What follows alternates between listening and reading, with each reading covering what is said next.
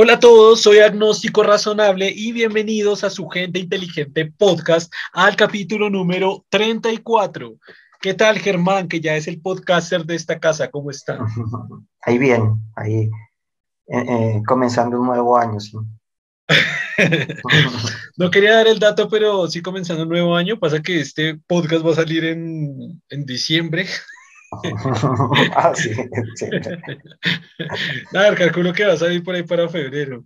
Entonces, no, pero igual uno de los temas, eh, para la gente que nos está escuchando, pues fuera del podcast, justo le contaba a Germán que pues unos días no grabamos, he estado publicando, pero no grabamos, entonces le he dicho que, que tanto, de, tanto tiempo de no hablar, que ya estoy hablando por los codos. Acá en Colombia hay una frase que dice que estoy hablando por los codos porque ya me salen letreros, ya quiero hablar, quiero hablar, me estoy desesperado por hablar. ah, no, igual ya hicimos el podcast número 33, 32. 3. 33, que fue con nuestro invitado, con nuestro filósofo de cabecera. De hecho, podemos arrancar por ahí. ¿Qué, qué opina de esa, de esa conversación? Pues eh, me pareció interesante, digamos, el, planteamiento que hice al final y cómo desarrollar esa idea, ¿no? Me gustó mucho la pregunta, esa pregunta suya fue, fue, fue buena, fue buena, o sea, estuvo callado cierto tiempo. Para los que no saben de qué hablamos, vayan y miren el capítulo número 33 que hablamos sobre el budismo, que es, cómo se desarrolló, un poco de historia, un poco de lo que es, pues nuestro filósofo de cabecera es budista, así que vayan y mírenlo, todo el tiempo como que estuvimos él y yo hablando, hablando, hablando, hablando, y llegó Germán y ¡cla! Esa severa pregunta que fue súper interesante, fue muy, muy interesante. Y la planteé porque, digamos que gran parte de mi crisis de religión fue esa, ¿no? Cuando esa cuestión me la planteé con seriedad. Yo, yo planteé, yo planteé ahí, perdón, interrumpo un poquito. Yo planteé ahí una frase que me gustó a mí mismo, que fue esa crisis de identidad religiosa como que, como que expuse esa frase, pues nunca la había leído, nunca la había visto, pero creo que fue eso, ¿no? Eh, eh, lo que usted tuvo también fue la crisis de identidad religiosa. Mm. Por esa cuestión, ¿no? Porque eh, cuando como que vi el planteamiento de la negación de, del placer versus como la realidad de cómo, cómo era, pues creo que no, como que no pude ver cómo, cómo funcionar ahí, ¿no? Como que dije, no, esto no tiene unas contradicciones extrañas, ¿no? Que no, que como en ese momento no pude resolver. ¿Cómo, ah, voy a hacer la pregunta que le hice a, Sergio, ¿cuál fue, cuál fue su proceso? Hablemos de eso, hablemos del proceso religioso, por así decirlo. Eh, supongo que al igual que yo, y al igual que Sergio nos comentó, y al igual que gran parte de la, de la gente en Latinoamérica, nació con una religión, nació siendo católico, supongo yo, ¿no? Y pues claro, como entré en un, colegio salesiano, pues digamos que se afianzó más. ¿Qué, qué es salesiano? Eh, mm, salesiano. Eh, como los, digamos que cada una de estas, de estas tendencias eh, están basados como en ciertos, no sé si llamarlo como líderes, ciertos entonces este era en Don Bosco, que fue un, y toda esta corriente que él manejaba. ¿Qué fue, qué fue un qué? Mm, es que no estoy seguro, ya no me acuerdo nada de eso, la verdad. No, me acuerdo. no, pues no me acuerdo yo, yo, aquí esperando la, yo quise, o sea, yo siempre he escuchado salesiano y sé que es un colegio católico que está relacionado con, con, con, tema de Dios, pero, pero ya que usted lo mencionó, está esperando así como la super explicación. Salesiano viene de alguien que se llamaba Sales y dijo que... bueno, que me acuerdo era que era que seguía como las visiones de Don Bosco y eso, pero realmente no, la verdad no recuerdo mucho ya. Mm, Investiguémoslo, espérelo googleo acá rápido y lo miramos. Dice, eh, familia salesiana, ¿tendrá que ver? ¿O estoy perdido. No sé, no creo, no sé. Dice, familia salesiana hace referencia al conjunto de institutos, congregaciones y asociaciones que tienen como figura común la espiritualidad de Don Bosco y de su sistema preventivo, inspirado a su vez en la figura de San Francisco de Sales. Ah, ¿sí ve que yo dije algo de Sales? ¿Qué fue lo que dije? ¿Sí dije Sales o qué bobada? Sí, un Sales, como decía, exacto. bueno, sí, la, la parte de Don Sales sí era verdad. Eh, inspirado a su vez en la figura de San Francisco de Sales, y que han sido aprobadas oficialmente por la congregación salesiana, que, que de nuevo, congregación salesiana, bueno, aquí leo rápido, congregación salesiana, dice la Pía Sociedad de San Francisco de Sales, Sociedad de Francisco de Sales o Pía Sociedad Salesiana, cuyos miembros son conocidos como salesianos de Don Bosco o simplemente como salesianos. Es una congregación religiosa católica fundada por San Juan Bosco, o yo, bueno, etcétera. Decíamos, em, y la Santa Sede como verdadero camino de crecimiento espiritual. Cinco grupos de la familia salesiana fueron fundados directamente por Don Bosco. La congregación salesiana, SDB, eso parecía DB, ¿cómo es que se dice? SDBM, bueno, las hijas de María Auxiliadora, la Asociación de Salesianos Cooperadores y la Asociación de María Auxilio de los Cristianos. Otros grupos serían fundados posteriormente a la muerte de Don Bosco en 1888 y se integrarían paulatinamente a lo que se conoce como familia salesiana, que posee un derrotero común conocido como Carta de Identidad Común de la Familia Salesiana de Don Bosco. ¿Qué es un derrotero? Eh, como una guía, como la guía. Una guía. Ah. Bueno, entonces entró a ese colegio en el que veo que no aprendió ni verga, porque no. no mentira. Pero, pero, espere, eh, me queda una duda. ¿Qué, ¿Quién fue Don Bosco? ¿O eso sí sabe o lo buscamos? No busques. No, pues con razón dejó el catolicismo si no entendió nada en ese colegio. No, ya olvidé todo lo que me enseñaron, lo olvidé, mi, mente ya lo negó. Ya lo negó. Me negó hasta el punto de olvidarlo todo. Psicológicamente oculto esos recuerdos. Dice Juan Bosco. Juan Bosco era un sacerdote que le gustaba tocar niños cuando ellos iban a la... no, mentiras. Entonces, que nadie se ofenda ahorita, ahora eso, la gente se ofende y por bodas, es un chiste, es un chistecito. Ahora sí, Juan Bosco, llamado en italiano Giovanni Melchiore Bosco, ah, ¿qué tal mi italiano? Y más conocido como Don Bosco, fue un sacerdote, educador y escritor italiano del siglo XIX, fundó la congregación salesiana la Asociación de María Auxiliadora, la Asociación Salesianos de, Salesianos Cooperadores, el Boletín Salesiano, el Oratorio Salesiano y el Instituto de las Hijas de María Auxiliadora. Se man, mejor dicho, fundó todo. Y ahora que estoy viendo la foto, sí, es un, sí, lo, sí lo había visto, o sea, lo había visto varias veces. Sí, es bastante conocido. Sí, es un güey famoso y el nombre lo conozco, pero no sabía, no sabía nada de él. Y eso que yo también fui bien católico, aprendimos harto de la religión, hermano. Dice, promovió la Asociación de Exalumnos Salesianos, ay, pero este man todo salesiano, el desarrollo de un moderno sistema pedagógico conocido como sistema preventivo para la formación de los niños y jóvenes y promovió la construcción de obras educativas al servicio de la juventud más necesitada más necesitada, especialmente en Europa y en América Latina. Fue uno de los sacerdotes más cercanos al pontificado de Pío IX. Eh, y casi resbalé ahí un poquito en el número romano, como que hace rato no leo número romano, casi no puedo leer el 9. Yo Pío, Pío y X. y, al mismo tiempo logró mantener la unidad de la iglesia durante los duros años de la consolidación del Estado italiano y los enfrentamientos entre este y el Papa que ocasionó la pérdida de los llamados estados pontificios y el nacimiento de la Italia unificada. Fue autor de numerosas obras, todas dirigidas a la educación juvenil y a la defensa de la fe católica, lo que lo destaca como uno de los principales promotores de la imprenta. Interesante. Ya saben que aquí en el podcast en, el Gente Inteligente Podcast aprendemos de todo, es cultura general, se aprende de todo, se aprende de todo. No, mire, no sabía, no sabía que este Don Bosco, pues, fue una figura bastante importante para el catolicismo, fundó como cinco asociaciones que todavía siguen vigentes, por lo que veo, y usted tiene el honor de pertenecer a una de ellas. Cuéntenos su experiencia. ¿Lo tocaron alguna vez?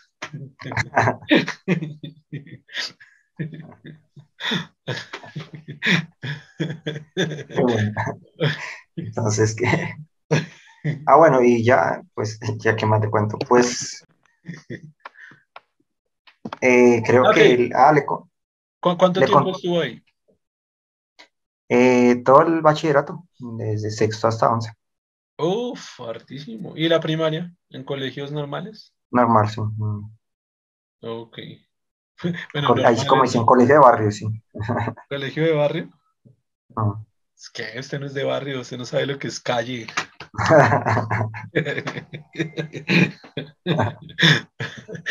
ok, y estuvo bueno todo el bachillerato en el colegio este católico salesiano, digo, y eh, que es lo mismo, ¿no? ah, bueno, ¿y cómo fue esa experiencia ahí? O sea, así en serio, aparte de la tocada.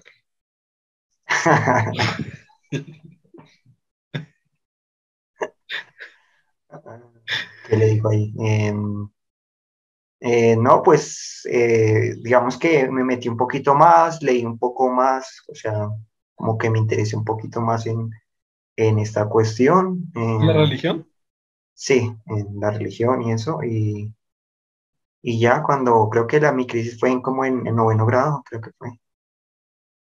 Noveno, octavo grado, creo que es octavo, pero casi que noveno fue. Y ya, y lo dejé completamente. Ah, o sea, antes de, salir, antes de salir de once... Mucho antes, sí, como décimo ya prácticamente no tenía nada de... ¿Decidió no ser católico? Sí, me volví completamente ateo, sí. ¿Por qué? Mm, como que evalué qué tan, qué tan correcto era y eso, y como que no, no le encontré sentido como espiritual a eso, entonces sencillamente lo abandoné. O sea que esta cuestión, ahora sí volvamos al tema del, del podcast anterior, ¿esta cuestión fue ahí, en más o menos en noveno? Eh, comenzó en noveno, pero diría que en décimo es que casi que lo, ya, ya finalmente. Como que lo, resolvió. Sí, y ya eh, creo que ya desde décimo, décimo y once ya lo había dejado hace rato y, y ya, creo que de ahí en adelante ya no lo, no, ya lo olvidé completamente, ¿no? Ok, pero, pero, entonces, ah, pero ¿qué iba a decir? Iba a decir algo. Ah, no, que sí, que me volví ateo completamente. O sea, no fue, no cambié a otra, sino sencillamente me volví ateo completamente. O bueno, no sé si podría no decirlo ateo porque pues sencillamente de creer en todo, entonces no sé si puedo uno decir que se volví ateo como tal. Que pues no fue que diga, no, Dios no existe, sino no le di relevancia a que sí existe o no, entonces ya. Pero es que eso, es más, eso es más agnosticismo. Pero agnosticismo sería creer, como tener la idea de que podría ser, pero no sé, pues podría ser de pronto, pero... No, no, no, el, el agnóstico, o sea, está como el agnóstico débil y el agnóstico fuerte, eh, el agnóstico fuerte es como, eh, no sé si Dios existe, no tengo idea. Y el agnóstico débil es, es ni siquiera me interesa, o sea, exista o no exista, el mundo va, el universo va a seguir exactamente igual, ni siquiera me importa saber si existe o no, ni, ni siquiera, o sea, ni siquiera es algo relevante para mí, es algo que no, o sea, no tiene importancia para mí saber si existe o no. El agnóstico fuerte dice, no sé, no sé si existe. Me gustaría saber, me gustaría indagar, buscar conocimiento, eh, leer, leer, leer para saber si existe o si no existe, para llegar a una conclusión. Pero, pero, pues, de igual manera dice, no sé, no, no realmente no sé si existe o no existe. Pues difícil definirlo porque no recuerdo si ya en esa época pensaba que lo veía más como parte de una metodología o sencillamente ya no le veía relevancia a saberlo, ¿no? Creo que ambos casos estarían. O sea, como que en algún momento dije, no, no, es un mito, y, y después dije, sea que sea cierto o no, no le doy relevancia a saberlo, ¿no? O sea, no le doy relevancia a investigar ese mito o no. Entonces, pues, no sé. O sea, no sé si podría decir que soy ateo o, sencillamente un agnóstico débil, no sé. porque creo que manejo ambas, ambas nociones. O sea, yo lo veo como un mito y, y tampoco le veo tan mucha relevancia a saber si es cierto o no. El, el ateo diría directamente, Dios no existe. Ya, o sea, Dios no existe, chao. Pues yo lo veía como ya uno veía toda esa cantidad de mitos que existían, pues no, ese era parte de otro mito, entonces yo lo veía como de esa manera. Y tampoco le veía mucha relevancia a investigar ese mito. Claro, pero, pero se contradice, creo que se contradice un poquito porque el agnóstico, digamos, desde el agnosticismo, se diría, ah, no me, no me importa saber si sí o si no. Pero si es ateo y usted dice, es un mito, si usted está diciendo un mito es porque no existe. Y el agnóstico diría, no me interesa saber si sí si o si no, pero si usted ya dijo que no, pues no le interesa saber es que sí existe, porque ya sabe que no. Es que en este sentido sería que soy eh, soy, eh, sí sería ateo en el sentido de, de, la creencia, pero también soy agnóstico en el sentido de la parte espiritual, de, de darle alguna relevancia a todo lo que viene detrás, ¿no? También. O sea, en la parte no de, no en la cuestión de, de, que si es correcto o no, sino en toda la cuestión, esa construcción de lo religioso también le, le lo veía como irrelevante. O sea, de, de, de pronto la parte como, no sé, como de moralidad y todo eso también, como en ese caso a mí no le daba relevancia tampoco. O sea, lo primero sí lo pensaba, pero también era, era agnóstico en el sentido de la otra cuestión, de, de la parte de mm, como esa de, de, esa moralidad implícita y toda esa cuestión ya no le veía relevancia. O sea, no le daba validez ni a una cosa ni a la otra, mejor dicho. No le daba validez ni, ni, o sea, obviamente era ateo en el sentido de que sabía que era un mito, y tampoco le daba relevancia a la otra parte, que era la parte de como de la moralidad implícita y toda esa cuestión también. Pues, a ver, serían dos formas de verlo. Una, que, que es ateo frente a Dios, porque pues ser ateo es, tiene que ser frente a, a Dios, a algún Dios o a todos los dioses. Y se pudiera decir quizás que es agnóstico frente a la moralidad que maneja la religión. Se podría ver de esa perspectiva. Pero desde la, desde la otra perspectiva, pues digamos que un ateo, al dejar de creer en Dios o al no creer en Dios, eh, tampoco cree pues en todo lo que está alrededor de ese Dios. O sea, tampoco creen en, la iglesia, tampoco creen en la Biblia, tampoco creen en la espiritualidad, tampoco creen en la moralidad de esa, de esa religión, porque, o, que, además que claro, de esa religión es porque esa religión está pegada a ese Dios. Si, si dice ese Dios no existe, ese Dios no existe, pues desbarata todo ahí para abajo, desbarata la moralidad de ese Dios, la Biblia de ese Dios, la institución de ese Dios, todo, lo que compone ese Dios, pues simplemente no, tiene sentido, porque un, ateo no puede decir, ah, yo no creo en Dios, pero voy a la iglesia todos los domingos, o yo no creo en Dios, pero leo la Biblia para reconfortar, pues como que no. No, pero usted puede aceptar un poco la filosofía o la moralidad que implica, ¿no? O sea, usted puede decir, bueno, en, no sé, no creo en Dios, pero creo que, no sé, que las mujeres deben llegar vírgenes al matrimonio, no más así. O sea, pienso que eso es me parece que eso es lo, lo, para mí eso es lo que así debe ser, ¿no? O cosas de ese tipo. O sea, acepto una moralidad que está implícita, a pesar de que yo no creo en Dios, sino pienso que, o no sé, otras tradiciones, no sé, todas las cuestiones de moralidad, de, de, de, que usted debe ser, no sé, la cuestión de la negación del placer que tiene ellos, por ejemplo, todas las cuestiones también, usted las acepta, ¿no? O sea, usted dice, no, pero yo también creo que debo llevar eh, los las personas cuando se casan deben llegar eh, vírgenes también al matrimonio, o sea, no, no debe haber relaciones, ¿cómo se llama?, prematrimoniales, yo creo en eso. Y no soy, no es que crea en Dios, pero creo en eso. Pues digo que yo acepté, yo en eso fui, fue en dos partes, ¿no? Primero fue la negación, obviamente, del mito, y ya cuando eso ya no estaba, fue ahora reconstruir lo otro y decir, pero toda esta moralidad tampoco la acepto, entonces también.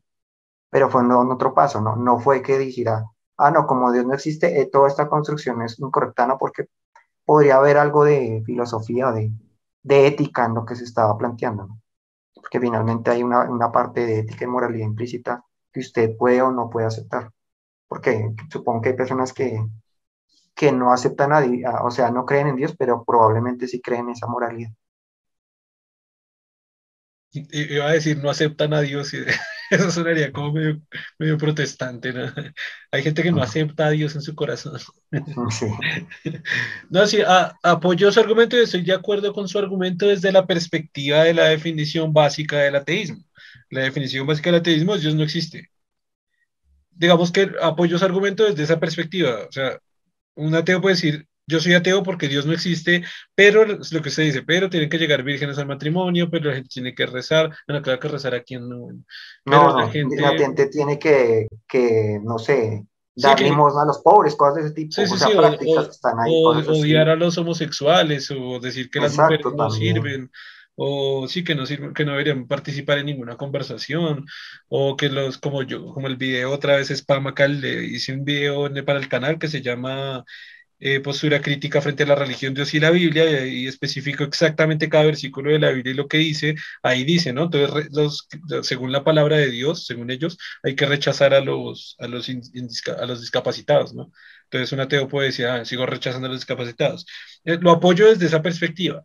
¿Desde cuál perspectiva no estoy de acuerdo? Y es, y es la que le digo, o sea, también entiendo, también entiendo que usted dice que lo separó en dos partes, quizás, quizás fue su historia personal, pero, pero creo que estas dos partes están implícitas. Puede que se hagan dos partes o puede que se hagan una, pero lo que digo, o sea, normalmente es muy raro que un ateo diga, que un ateo diga, a ah, Dios no existe, que haya aprendido a odiar los homosexuales por su religión, que es lo que muchas pues, personas hacen, pero, pero que el ateo siga con, con algo que le enseñó esa religión, eliminando a Dios, como le digo, o sea, si usted elimina a Dios, elimina la palabra de Dios, lo que dice las enseñanzas, la Biblia, la religión, o sea, por, lo menos por coherencia.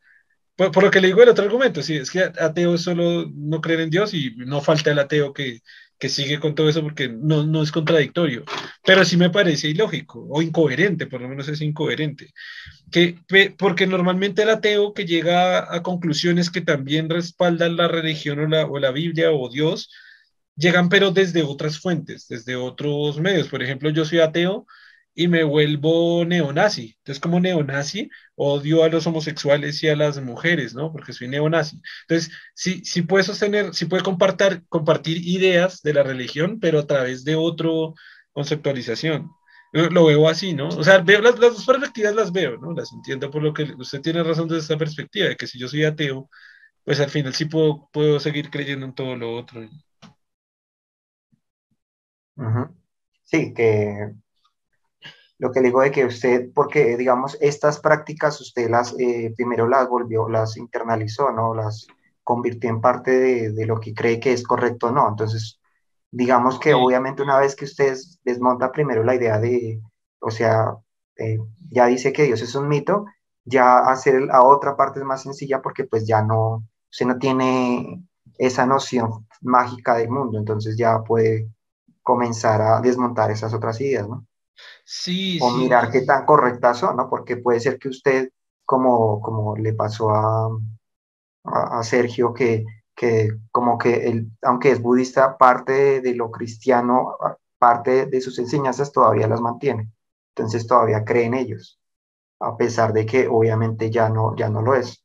Pero esas, esas ideas todavía están porque tienen alguna coherencia que usted mantiene, ¿no? Entonces de pronto no sé, en mi caso, aunque no, ya no soy eh, eh, cristiano, eh, todavía tengo, o sea, todavía creo en esta, en esta filosofía de, de, la filosofía del amor y eso que se plantea todavía la creo, a pesar de, no estar, digamos, no tener una creencia real en eso, en un Dios.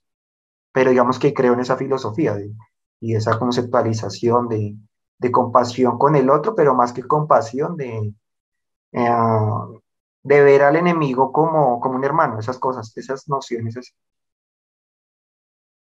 Pasa que de, pronto también hablo desde, desde, una, desde, una, desde una parte subjetiva, y digo, digo desde una parte subjetiva porque, porque digamos que eh, esto se lo he comentado a Germán fuera del podcast, eh, no sé si lo he dicho en algún podcast, pero gracias al proyecto Gente Inteligente y antes de ello, eh, me gusta como debatir o proponer ideas o intercambiar ideas con mucha gente.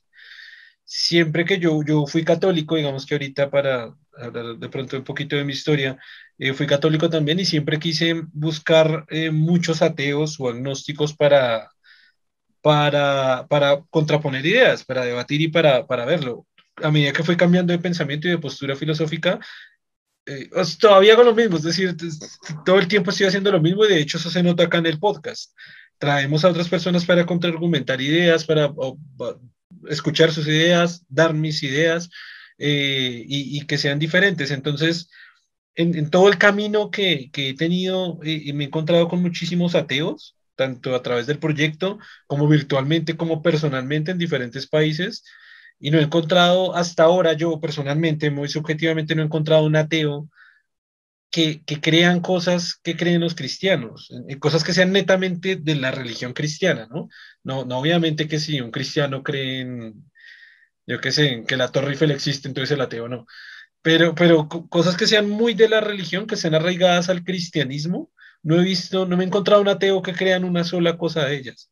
Es decir, por ejemplo, los ángeles, yo qué sé, o sea, no, yo es que los católicos creen en los ángeles, entonces no me encontrado un ateo que diga, ah, yo no creo en Dios, pero sí en los ángeles. O, o, bueno, lo que decíamos antes, que era como decir, discriminar a los homosexuales. No me he encontrado un ateo que, que discrimine a los homosexuales siendo ateo. Es decir, pero, pero de nuevo, es muy subjetivo. Sí ha sido mucha gente la que me he encontrado y de muchas culturas y naciones, pero no he encontrado un ateo que continúe haciendo cosas de, que sean netamente el cristianismo. Mm, pero como en creencias eh, mágicas, algo así se refiere. No, por eso le pongo el ejemplo. Por ejemplo, discriminación de homosexuales. No me he encontrado un solo ateo que discrimine homosexuales. Y religiosos, o sea, de cristianos, la mayoría, me atrevo a decir que la mayoría, el típico que dice, no, yo no soy homofóbico, pero ese pero es la mierda más homofóbica que alguien ha escuchado. Yo no soy homofóbico, pero qué asco que se besen en un bus dos hombres. Güey, es homofóbico. O sea, yo no soy homofóbico, pero que, que, que se besen en público, ahí, eso no puede ser porque mis hijos, no, no, no, usted es un homofóbico. En fin, no me he encontrado una, un ateo que, por ejemplo, o que, o que, mm, que como que rebaje a las mujeres como lo dictamina, pues la, lo hacen por machistas, pero no por lo, no por lo que la religión cristiana dicta, o por la palabra de Dios, o porque está en la Biblia. No me he encontrado gente que rechace a los ateos que rechacen a los, a los, homosexuales. No me he encontrado ateos que no sé qué otro tipo de cosas. Uy, güey, espere, espere. Uy, acabo de recordar una persona, es atea, una, una mujer. Uy, sí, off, mire, justo llegó, justo llegó a mi memoria justo cuando estoy diciendo estas palabras. Conocí o, conozco más bien una persona, mujer, una chica, que es atea y que sí es, sí es, sí es homofóbica. Pero tengo que decir también, obviamente no voy a decir nombres, pero tengo que decir que es una persona de, de muy escasos recursos y de muy escasa educación. Muy escasa educación y, es atea y es homofóbica. Pero entonces es curioso porque la homofobia quizás es por su, cultura y su sociedad, su, no, no tanto por lo que le enseñaron en la religión, sin embargo... No, y además, eh, de, hecho, la homofobia está muy diseminada como tal, entonces no, como que no la determina. Digamos que no por, no por eh, ser religioso realmente la persona no es homofóbica se puede ser por muchas razones. Sí, puede ser, puede ser por muchas religiones, pero de nuevo, la, la mayoría de religiosos que conozco... No, por eso, no, en la religión está muy arraigado, me refiero que sacando la religión también está culturalmente, ah, ok. por muchas razones, entonces tampoco sí, de acuerdo, la religión. De acuerdo. De acuerdo, pero creo que la religión es un, el factor principal. Me atrevo a decir que el factor principal. Sí, es probable, porque claro, porque de ahí se, como que infecta la, a la cultura, sí. Exactamente, exactamente así, así lo creo yo. Pero, ah, bueno, de hecho me, me acordé de otra historia que conociendo a esta chica, a esta tía, fue, o sea, fue una de las primeras formas, o sea, pensaba yo que para ser ateo se necesitaba un nivel de educación o de lectura o de conocimiento. Y lo que le acabo de decir antes, precisamente por esto, es de muy bajos recursos y de muy, muy limitada educación, muy limitada educación. Casi, casi analfabeta, no es analfabeta, pero casi analfabeta y es atea. Entonces fue la primera vez que yo me di cuenta, wow, no, no se necesita que yo pensaba, se me derrumbó lo que yo creía, y es que se necesitaba un nivel de educación, de lectura para ser ateo, y me di cuenta que no, y después pues haciendo la investigación del ateísmo, que de hecho en el canal tenemos un video, un video que se llama eh, Ateísmo desde la razón, creo que se llama así, y, y es eso, es, es, decir, y por eso fue como, como le argumenté ahorita, lo entiendo, le entiendo muy bien su concepto, desde la definición de que ateo es simplemente niego a Dios. No más, no más, no, no, no es que leo, no es que, porque muchos religiosos cuando contraatacan, dicen, ay, no, es que el ateo cree en la ciencia, entonces la ciencia el ateo, y el ateo, no, no, no, el ateo no puede saber ni sumar, porque es que ateo significa simplemente negar a Dios, no es que no es más. y, y, ahí fue una de esas personas, obviamente esa persona la conocí hace muchos años, yo tenía como 13 años, y desde allí pues fue que hice esta, esta, como este análisis y esta conclusión de, wow, el ateo no tiene que ser una persona que le que nace, se, se es ateo y ya, ¿no? Pues en mi caso no estoy seguro, es que ya ni lo recuerdo, la verdad es que ya como hace tanto. Creo que fue cuando comencé como a, a evaluar racionalmente el concepto y mirar que estos mitos eh, de, de, dioses no era solamente el conocido mío de judo-cristiano, sino había mitos en los mitos eh, de los griegos, los mitos inclusive de, de, los nativos, entonces pues si existían tantos dioses, porque, digamos, porque este era más válido que el resto. Entonces era más simple decir ninguno es válido. Entonces todos son mitos y se construyeron de la misma manera. Y usted cuando los evalúa, la forma en que se construyó el mito era muy similar, entonces ninguno es válido, solo es un mito y ya.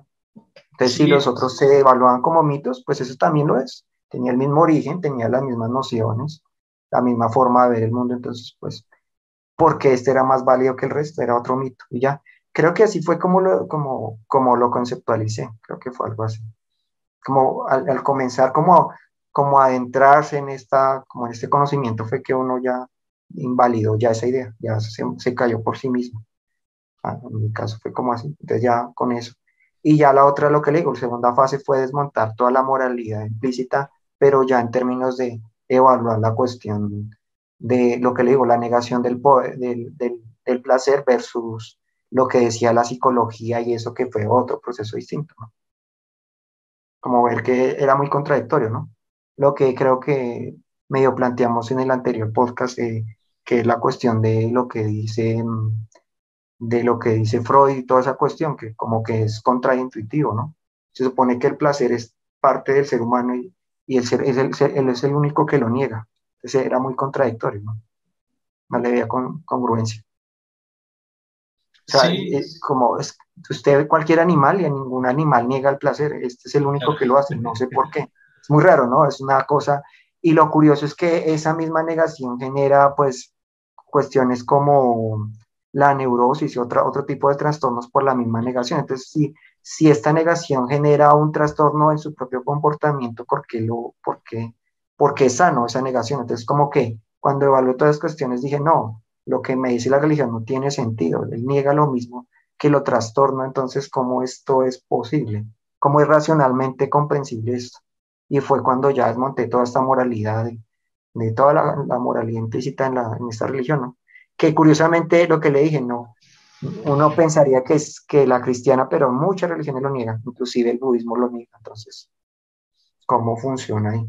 O sea, no sé por qué la, la religión necesita negar el placer, no sé. O, o, lo que plantea del placer, bueno, que pues bueno, puede ser, sí puedes tener algún sentido, como una forma más racional de ver es, esta negación. Pues yo, yo lo veo válido desde la perspectiva, por ejemplo, de caso extremo pedofilia. Y extremo no tan extremo. O sadismo extremo, sí. Sadismo, violación, eh, asesinos, asesinatos, eh, psicópatas, eh, bueno, muchos criminales de, de, de, pues, criminales, iba a decir otra palabra, simplemente criminales, que, que si sienten placer en ese tipo de, en ese tipo de acciones, sí que es necesario que haya un control precisamente moral eh, de, de, que, de que esto está mal, lo que estoy haciendo está mal y debo, debo inhibirme y prohibirme el hacer esto.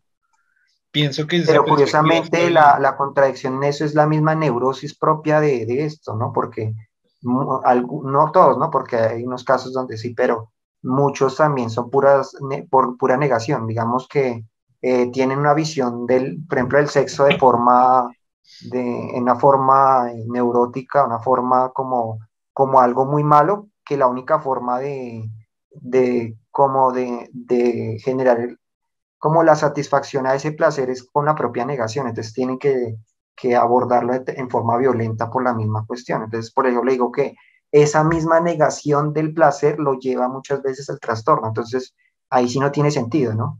O sea, o se trata sanamente o no, porque si usted lo niega completamente genera el otro extremo también, que es la cuestión también a lo que me niego. Pero ¿cuál es el otro extremo? La neurosis, o sea, es esta persona que, que como eh, ve, el, ve, el, placer, ve, el, ve por ejemplo, el sexo, está, lo ve como algo malo, algo eh, lascivo, lo que sea, como lo quiera catalogar, pues la única forma de generar el, el placer es eh, abordándolo en forma violenta casi, en forma como es una negación a su propio deseo. Entonces, la única forma de, de, abordarla es como de forma violenta. Entonces, es la, la persona que, que, ve, que ve a la mujer, por ejemplo, como una, una, una incitadora del pecado y, pero él necesita esa incitación, pero como no puede abordarla porque su propio deseo, su propia moralidad se lo impide, pues eh, eh, él tiene que usurparla porque es la única forma de, satisfacerse y al mismo tiempo validar su propia negación. Entonces es el violador, básicamente. la viola porque no puede, ah, no puede eh, hacerlo de forma normal porque sería violenta, sería como ir en contra de sus propios, eh, de sus propios valores. Como principio. entonces usted, el, el deseo está, está siempre. Entonces la única forma de pues satisfacerlo es con la, con la violación porque de esa manera casi que el, para su psique es como que obtuve el placer, pero no lo obtuve, no, no fue por mí, sino fue por el impulso, no, simplemente no, no lo puedo aceptar. Entonces, tiene que hacerse de esa forma violenta.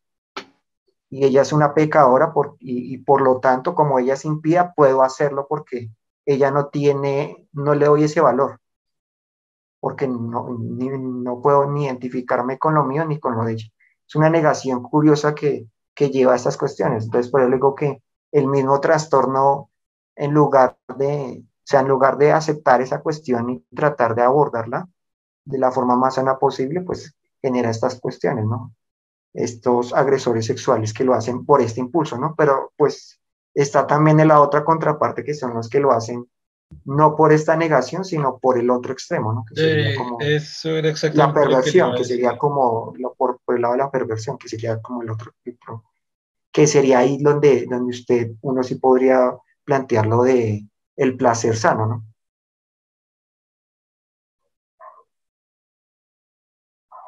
Pero claro, pero lo que le digo, como el planteamiento que dice el budismo de eh, la, es el deseo el que genera el sufrimiento, pues entonces, ¿cómo, cómo, cómo lía usted con eso, no? Con ese planteamiento ahí. Es como extraño, ¿no? Claro, Porque el deseo es necesario. Que, que, eso era lo que estábamos, eh, lo que estábamos hablando ya al final del podcast, ¿no? Pero si digo que el deseo es lo que me causa sufrimiento, eh, no sé si usted pueda realmente inhibir completamente el deseo, ¿no? Y además, suponiendo, digamos, no, no yéndonos a esas cuestiones, si no hay deseo, mm, si usted quita el deseo, el, el ser humano dejaría de, de, mejorar, porque si usted ya no tiene deseo de ser mejor, de, no hay deseo como tal, pues porque usted se esforzaría en tener un poco más, por ejemplo. Ahí como dice, usted estaría feliz en, su miseria, pero estaría feliz. Entonces, no sé si ese planteamiento, cómo, cómo, cómo, cómo aceptarlo. O sea, usted le podría decir a una persona que vive en miseria, pues si usted quita el deseo y, y desea lo mínimo, mínimo, mínimo, ya va a ser feliz. Y ya. Y es una forma de, de que las personas acepten un poco la miseria. y ese planteamiento me parece muy peligroso, ya en esos términos. Pero digo que ahí es donde ah, me genera conflicto el budismo, y que creo que Nietzsche lo plantea, ¿no? Que, que es esta cuestión de, es que no recuerdo bien porque hace ratísimo lo leí, pero él plantea algo con, con respecto al budismo de, de que como se generó en, en, en, en esta sociedad como tal, India, donde, donde eh, digamos que se aceptaban las castas y que cada uno debía aceptar como el lugar donde correspondía, este, este planteamiento funcionaba perfectamente, porque ninguno eh, aceptaba en la casta en que, que estaba y ninguno intentaba mejorar sus condiciones. Entonces era una, como otra forma de, ¿cómo se llama? Como de mm, mm, permitir la explotación del otro. Era una forma, otra forma de que inclusive con la religión también judío-cristiana plantea algo así, aunque es más extremo, ¿no? Plantea el cristianismo como una religión casi arrodillada, donde se arrodilla, se, se le pide a la persona que sea humilde, o sea, que, que se arrodilla ante el otro. Entonces, esta también es otra, otra noción que él también odiaba. ¿Cómo de someter? El sometimiento, como aceptar el sometimiento. En ambos, en uno era más por humildad, porque eso, lo, eso le iba, la idea de, la, de la, humildad estaba muy implícita ahí, ¿no? La idea de, debo someterme, debo aceptar, digamos, el, el dolor que me genera el otro, y el otro era más como inhibir el, el deseo, ¿no? Entonces, si yo no tengo el deseo de, de algo, pues no sufro. O sea, si yo no tengo el deseo de tener mejores condiciones, pues no va a sufrir. Como teniendo las condiciones, eh, digamos, más mínimas, ya con eso, si las acepto, si finalmente acepto, pues ya no, y no genero deseo, pues, entonces era otra forma, pero él lo, plantea así, ¿no? Que funcionaba muy bien en cada una de las sociedades. Pues él planteaba algo de que como los judíos siempre fueron, nunca tuvieron un, como un pueblo, un, un, un territorio, siempre fue una comunidad muy dada a la esclavitud, ¿no? Como muy, ah, en cierta manera, eh, dada, dada la, a, aquel igual. Él lo plantea como que eh, era una especie de dios arrodillado, algo así planteaba como en esta cuestión. Que, que, que lo lo judío cristiano era una religión arrodillada, básicamente. Y era un dios arrodillado, algo así. Entonces, que como era un dios arrodillado, pues todos sus seguidores debían, era, tenían esa noción. Pero ¿por qué Dios arrodillado?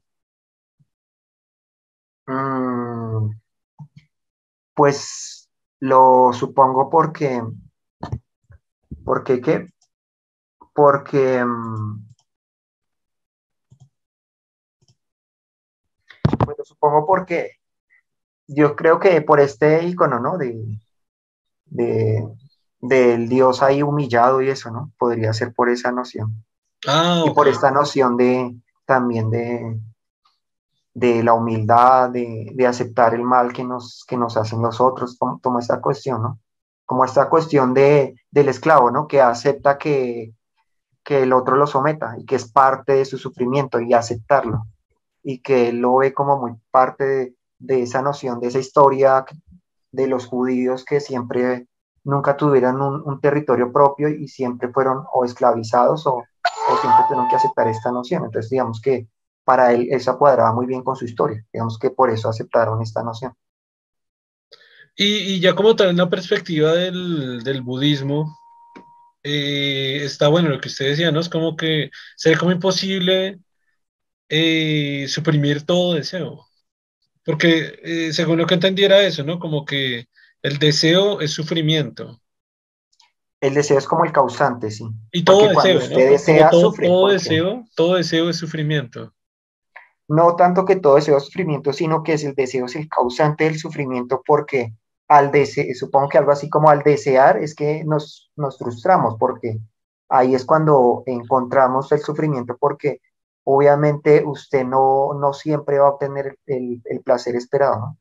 Porque puede ser que lo que digo de que no sea posible o lo que sea, ¿no? Entonces usted va a tener sufrimiento. Entonces, si usted lo quiere minimizar al máximo, pues Si usted no tiene deseos, pues ¿por qué va a sufrir?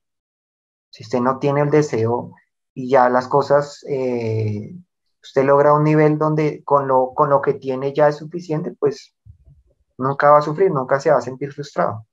Igual, igual es un poquito contradictorio porque, digamos, algunas teorías afirman que en, un sistema capitalista en el que vivimos que a veces ese deseo es el que nos hace querer estar vivos y continuar haciendo lo que estamos haciendo. Por ejemplo, yo deseo tener una camioneta 4x4 súper grande para andar y lo deseo y lo deseo y comienzo a trabajar y es mi motivación y me siento bien en el proceso y lo estoy consiguiendo y cada vez ahorro más dinero, lo cual me hace sentir feliz, feliz, feliz, feliz. Y es, y es al contrario, cuando logro comprar mi camioneta, la obtengo y como que digo, ah, ah, ah, ah eso era como que de, de, hecho es un poco al contrario, el deseo es lo que lo mantiene no en sufrimiento, sino al revés, en esa motivación constante y felicidad. Pues es el causante en el sentido de que o, lo logro o nunca lo logro. O sea, el sufrimiento se da cuando ya el de, tengo el deseo, pero lo, o sea, el objetivo del deseo finalmente es que usted se motive para llevarlo a cabo, ¿no?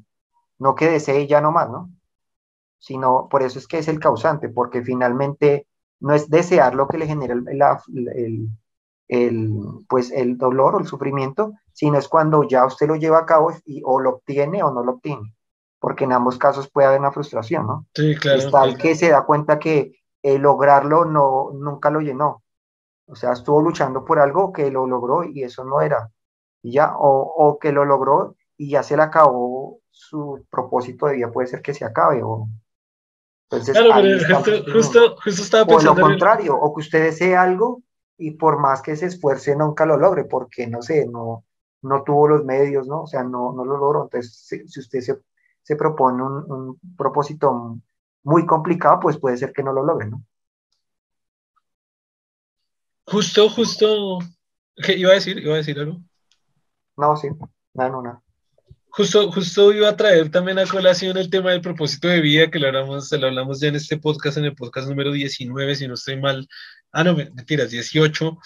Eh, justo lo iba a traer a colación porque era precisamente eso, ¿no? A veces hablar del propósito de vida eh, es precisamente hablar de ese deseo, un muy buen propósito de vida, que lo clavamos en ese entonces, que nunca lo pueda cumplir, que, que, sea casi incumplible, pero que sea que permanece como en un deseo eh, permanente, el cual lo hace mantener motivado siempre y impulsado, sin motivo la palabra, motivado en todo momento, concentrado en el objetivo, queriendo conseguirlo, queriendo concluirlo, pero pues como es tan, como un propósito de vida muy bien planteado, puede ser tan gigante, pues nunca lo consiga, pero al, al final ese, ese deseo puede ser correcto, pues desde la perspectiva, desde la perspectiva del propósito de vida. Claro, aunque la diferencia de pronto es con, con esta idea es que aunque usted no lo tenga, eh, eh, siempre tiene la, la, noción de que está logrando cosas, ¿no? O sea, digamos, eh, me propongo, no sé, em, no sé qué podría ser, no sé, ser el mejor científico del mundo, una cosa así, puede ser una cosa así, claro. no sé. Y yo estoy logrando cosas, o sea, cada vez, uy, publiqué eh, un artículo súper impresionante, entonces sí estoy ganando, ¿no? Pero si su objetivo sí es lograrlo, o sea, si su objetivo máximo es ese, sí puede dar frustración porque puede haber momentos que usted algo y se da cuenta que no, no o no, no lo soy. Y ahí se, y hasta ahí llegó. Pero si su objetivo está así, pero estos pequeños, eh, digamos, estos, estas metas intermedias lo, lo continúan, ahí sí tiene, digamos, su propósito de vida, sí tiene una buena, un buen fin, o por lo menos lo va a llevar a, no sentir una frustración al final, ¿no? Porque puede ser que no lo logre, pero, pero como digamos que esa meta, aunque es muy improbable, usted, digamos que aunque es lo que es su propuesta, eh, sabe que puede ser que no se logre, pero lo que lo motiva es que si lo se está acercando, entonces puede ser que finalmente sea bueno, ¿no? Digamos, mm, digamos, no pensado así, pero voy a ser el mejor científico que se pueda. Ahí, ahí sí hay algo que es plausible, ¿no? Que usted dice, ah, bueno, como es el mejor científico que sea posible para mí, ah, no me va a frustrar porque voy a intentar cada vez más y más y más, sin tener la idea de que sin tener esa noción de que si no lo logro, pues mi vida ya no tuvo propósito, ¿no? Porque sí lo estoy logrando, porque hay un, hay un, propuse una meta que es posible, ¿no? Lo, que pasa es que, lo, que, pasa es que, pienso que está haciendo un ejemplo del propósito de vida erróneo, porque en el campo, por ejemplo, científico, un propósito de vida de, ese, de esa índole pudiera ser es, voy a, voy a eliminar todos los gases de efecto invernadero del planeta Tierra. Me, me, parece un propósito de vida más interesante porque lo, que usted logre en ese aspecto va a ser mucho en cualquier aspecto de su, de, en cualquier momento de su carrera que comience a hacerlo. Es decir, si acabé mi carrera en biología para comenzar a hacerlo, ya, ya es un avance. Y si me muero mañana, ya sé que estudié biología para lograr ese objetivo. No pude, pero siempre voy a estar feliz y en constante motivación de, de, llegar a ese. Ahora, soy biólogo y ahora voy a especializarme. Ahora voy a especializarme, voy a hacer una investigación de analizar cómo, cuáles son exactamente los efectos eh, de gases de efecto invernadero y cómo funcionan. Ahora creo una, ah, o monto una investigación o me meto en una investigación, la cual sí se enfoque en eliminar o, en determinar o en informar cuáles son esos efectos de eliminar los gases de efecto invernadero. Entonces después pude haber creado una máquina que sí es capaz de eliminar todos los CFC.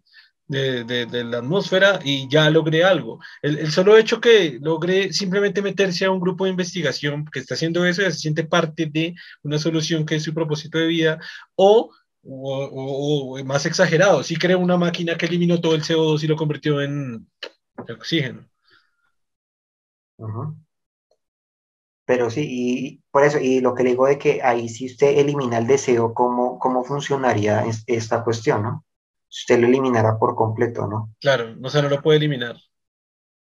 Porque es lo que lo está motivando, lo que lo, ese deseo es lo que finalmente lo lleva eh, a, a, estar en esa cuestión. Y pues usted no puede, y bueno, lo, lo cierto es que también lo que plantea ahí el budismo es que el sufrimiento no se puede eliminar, eso es obvio. O sea, lo puede reducir, pero nunca se va a eliminar. Bueno, eso sí. Sí, lo que él decía también que el solo existir es sufrir. y, y, suena triste, pero sí, ¿no? Me pareció... Sí, que inclusive es, esa cuestión de el término adolescente viene de esa cuestión, ¿no? Esa, ese desencuentro entre la infancia y ya entrar a la adultez donde digamos, esta ilusión de, puro placer se va, ya ahí se desaparece. Entonces, pues es esta noción que se da, ¿no? Pero como de puro placer, pues un, niño no es puro placer. No, de, de, ¿cómo llamarlo? Pura felicidad, o sea, esa noción de que todo es, y todo es muy bueno y esa cuestión desaparece prácticamente en ese momento. Pero no, pero un niño no está en estado que todo es felicidad, que siempre es feliz. Mm. Además que depende del niño, ¿no? es muy diferente hablar el hijo, el hijo de Shakira y Piqué a hablar a un niño que está comiendo basura en las calles y que sufre maltrato infantil y psicológico y bullying y es una vida horrible, ese es un niño. Mm, pero como que tiene esta ilusión de todavía de, de que la, del, como decirlo, como de de felicidad, de que, de que de todas maneras con lo más simple puede ser muy feliz, como cosas de ese tipo, ¿no? Como esta fantasía que maneja que en cierta manera en la adolescencia un poco se pierde. Mm, pues no, no comparto mucho la idea porque después conozco casos de niños que tienen que trabajar desde niños, se me redundancia, eh, y, y, trabajar en las calles. Y las calles son duras y el trabajo es duro y trabajar en las calles pues es más duro. Y no, no, no sé si comparto esa idea que se propone que, que desde niños pues ven, ven, ven que con poco pueden ser felices. Hay niños que sufren mucho, sufren golpes, sufren, lo que le digo, violencia familiar. Eh, hay niños huérfanos que están en estos entidades del Estado que son para tener a los niños huérfanos y muchas, de hecho la mayoría de esas personas, y eso sí es por estadísticas, estos sí informes por lo menos de acá de Colombia, del ICBF, de personas que ya eran mayores de edad y salían de esas casas y todos cuentan, o la gran mayoría cuentan que son experiencias horribles, que fueron infancias supremamente tristes, horribles, desastrosas. Mm. Entonces no, no creo que sea como tan así de, que el niño siempre... Pero sí pensaba en, en, el término de adolescencia que es como adolescencia que es como entrar en el dolor, ¿no? Adolecer, ¿no? Como comienzo del dolor, ¿no? Pues yo, yo, no lo consideraría como comienzo del dolor, porque de nuevo, vuelvo a poner estos mismos ejemplos. La palabra adolescencia sí viene de, de, esta palabra adolecer, pero adolecer es, pienso yo que es esta, precisamente esta perspectiva que usted proponía bien al comienzo, y era este cambio de niño a adulto, en el cual sí tiene que, que adolecer este cambio mental, conceptual, de percepción, de entrar en contraposición sobre todo con su familia o con su cultura, eh, consigo mismo, con de pronto no conocer o, o, encontrar una nueva identidad, y es adolecer el cambio hormonal o biológico que le propone su, su propio cuerpo en crecimiento, en desarrollo, eh, y el cual lo va a llevar a un proceso que puede ser complicado en muchas cosas. No, no necesariamente que haya un estado feliz a un, a un estado de dolor, sino un estado pues que puede ser de felicidad o tristeza dependiendo de la infancia de cada niño, pero que lleva a, una, a un adolecimiento ya, ya más hormonal y más de, desarrollo, identidad, de, de, todo que lo lleva a adolecer, porque prácticamente un niño puede que no tenga tantas contra, contra, contraargumentaciones propias en la forma de pensar, de ver, de creer, de decir. Es decir, un niño que es huérfano, pues simplemente sigue siendo huérfano, que sea muy triste su historia. Mientras que un adolescente que es huérfano ya dice, ah, pues sí, sí me drogo, y si me escapo, y si no quiero esta mierda más para mí, o, o, o, un extremo del niño en las calles, si, si ya no trabajo más en las calles, y si me voy de la familia, y si ya simplemente me quedo en la casa durmiendo y no trabajo y no me pueden echar, o, me enfrento a mi familia y que me echen que ese es el, el adolecer de este cambio ya de, de, madurar hormonal, también, también juega un papel importante ese cambio hormonal que hay a nivel de todo el cuerpo, ¿no? Por ejemplo, generación de, en el caso de los hombres de más testosterona y de quizás ser más rebelde con, con todo, oponerse a las situaciones. Y, y, por ejemplo, traigo el caso también de, no, no tienen que ser casos tan extremos, niños, niños que quizás usted en su historia o yo en mi historia, muchos niños, todos tenemos una historia triste Recuerdo a alguien, un podcaster que decía, mi historia triste fue que un día eh, tenía mi, mi Game Boy, Pokémon era el juego que amaba, lo llevaba años, años jugando, tenía miles de Pokémones y una vez llegó mi hermana y quería crear, quería jugar, entonces borró la partida e inició un nuevo juego. Dijo que se sintió muy triste y él mismo dijo, es una tontada, a comparación de otras historias que acabo de contar yo mismo, es una tontada, pero lo recuerdo tanto en mi niñez y siento que me hirió tanto y siento que me dolió tanto que, que me dolió, me dolió y estuve triste ese día y estuve mal, estuve mal ese día. Que es una cosa de niños, que es una cosa de que no es un problema grave, pero sí se sintió mal. Y yo creo que todos tenemos historias en las que alguna vez nos, nos sentimos mal en alguna vez en nuestra infancia o muchas veces. No sé si usted recuerda alguna vez, es un episodio de su infancia que sintió alguna tristeza de algo. No, ya, ya, como quien dice, borré mucho de eso. Esteban estaba traumado. Eh, eliminé inconsciente y conscientemente parte de esos recuerdos para no recordarlos. Todo este güey. Uno diría, no, no ha sufrido nada, no, no, fue tan grave que oculté esos recuerdos de mi mente. No sé, no, pues no tanto eso, sino como que sí tengo ciertos recuerdos, pero como que no le doy mucha relevancia, como que ya eso es pasado. pues que yo no le doy pues mucha relevancia. Ser pasado, pero se sintió triste en ese pasado. Sí, sí, fue, sí fue algo mm. triste, ¿no? No, sí fue algo feliz, ¿no? Sí fue algo triste. Por ejemplo, usted, una vez, usted, una vez, me contaba lo, lo, de su tío que lo tocaba ahí. Eso fue triste. Y estoy inventando mitos acá. Ese es un recuerdo triste, Germán.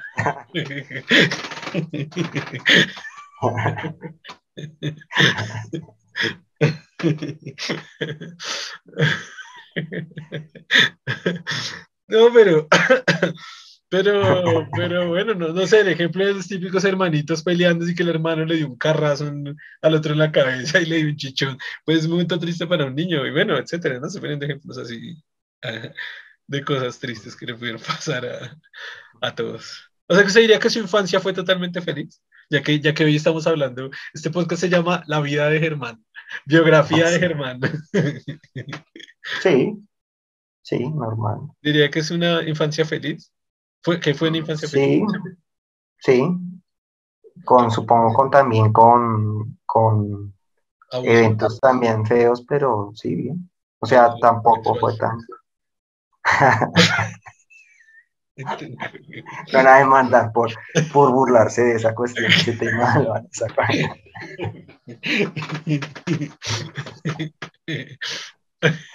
Ahorita todos los eh, grupos eh, para evitar el abuso eh, infantil lo van a, mejor dicho, van a hacer por burlarse. No, gru- grupos que quieren buscar esos chistecitos, chistecitos. Sí. Solo es un chiste. Ah, bueno, pero mire, mire, mire que en serio que este capítulo se llama La biografía de Germán. No sabía que, no, nunca le he hecho esa pregunta si considera que su infancia había sido feliz. Usted es de los de las personas que dicen que, mm, que, que, eh, desde mi perspectiva son la mayoría que dicen que mm, nunca hubieran querido crecer, o sea, que se arrepienten, o sea, es decir, hay, una frase que los niños dicen, ah, yo, yo quiero ser adulto para, para X yo quiero ser adulto para X, y cuando no son adultos dicen, no, pues, o sea, como qué, qué mal estaba, qué equivocado estaba porque la infancia era el mejor momento de mi vida. ¿Usted consideraría eso para su vida?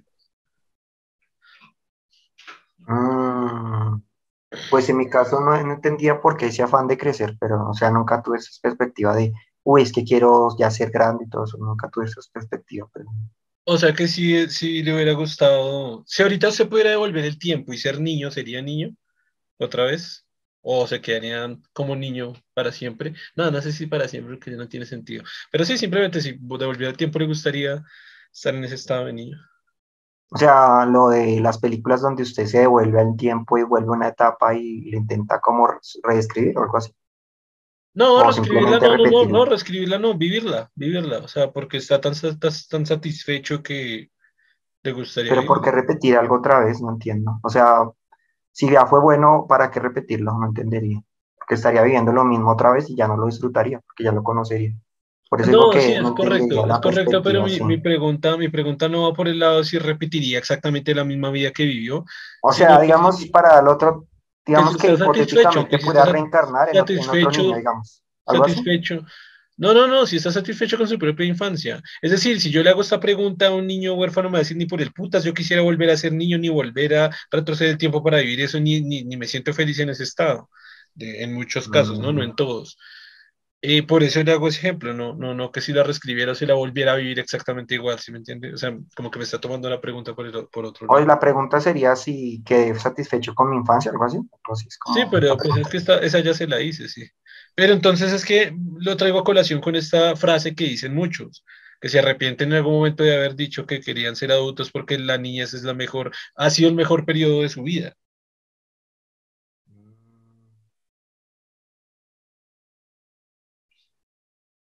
Mm, pues es que no sé por qué, o sea, ahí sí, como, como raro porque, o sea, como repetir algo, bueno, no sé, no sé, No, pues, no, insisto, o sea, insisto que me está tomando la pregunta por el otro lado. Deje, deje de pensar que está repitiendo otra vez y eh, era, era para tratar de ponerle un ejemplo de volver el tiempo, olvídelo de volver el tiempo, olvídelo de repetir, eh, sino concéntrese más bien en, en la última pregunta. ¿Se considera que la infancia fue uno de, sus, de los mejores momentos de su vida? ¿Su infancia? mm, diría que sí, no, porque hay momentos en otras etapas que fueron muy buenos, entonces, eh, decir que ese es el mejor implicaría que los otros no fueron muy buenos, entonces no sé. Listo, ¿cuál es el mejor? Ya, para terminar esa pregunta ahí. Es que hay cosas que usted vive en otras etapas que no, no podría vivir en la infancia, entonces, pues, por Claro, eso por eso digo, por eso digo, ¿cuál, cuál- ya que usted dice que no es la mejor porque han sido otras mejores, ¿cuál es la mejor etapa de su vida? O año de su vida, o no sé, tiempo de su vida, meses de su vida. no, Eh, me parece que he tenido varios, entonces no sé.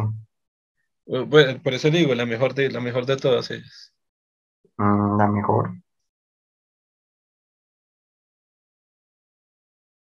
Mm, no, no podría decirle. Bueno, escoja una, una de esas muy buenas etapas de su vida. Que como que se están enredando con la pregunta más de lo necesario. O todas, o Mm, cuántas son, son muchas que no las puede Pues contar. o- suponiendo que, bueno, suponiendo que la infancia incluya la adolescencia, entonces diría que ambas. La adolescencia y la infancia, las dos. Sí. Ah, bueno, pero no entiendo el enredo de la pregunta. Si, el- si, si vuelve a decir que la infancia ha sido una de las mejores de su vida, y le digo que si la infancia fue buena y fue satisfecha, y se enreda y se enreda y se enreda con la pregunta, pues entonces sí. Sí, Ok, bueno, salgamos del tema porque ya nos quedamos sí. ahí. Eh, Nos fuimos por las, por las ramas por otro tema. y nos estamos hablando de, de esa puta niña ahí con la pregunta de mil vueltas. Pero bueno, en fin. Eh, eh, bueno, ¿en dónde íbamos? ¿En dónde nos quedamos? Eh, Ah, pues está hablando de la, la crisis de religión, ¿no? Entonces, sí, sí, sí. Digamos que continuando, usted llegó adolescente, dijo, dijo, quiero, ya soy ateo. Después desmontó toda esta moralidad de religiosa. O sea que usted puede decir que ese proceso lo terminó que en, ah, cuando estaba en el último grado del colegio, ya cuando usted ya entra a las dos partes. Sí, diría inclusive antes, ¿no? O sea, ya ¿Cuántos desde- años? Yo diría que lo que digo, décimo y once ya No, ¿cuántos, cuántos años usted tenía? Mm, 16, creo.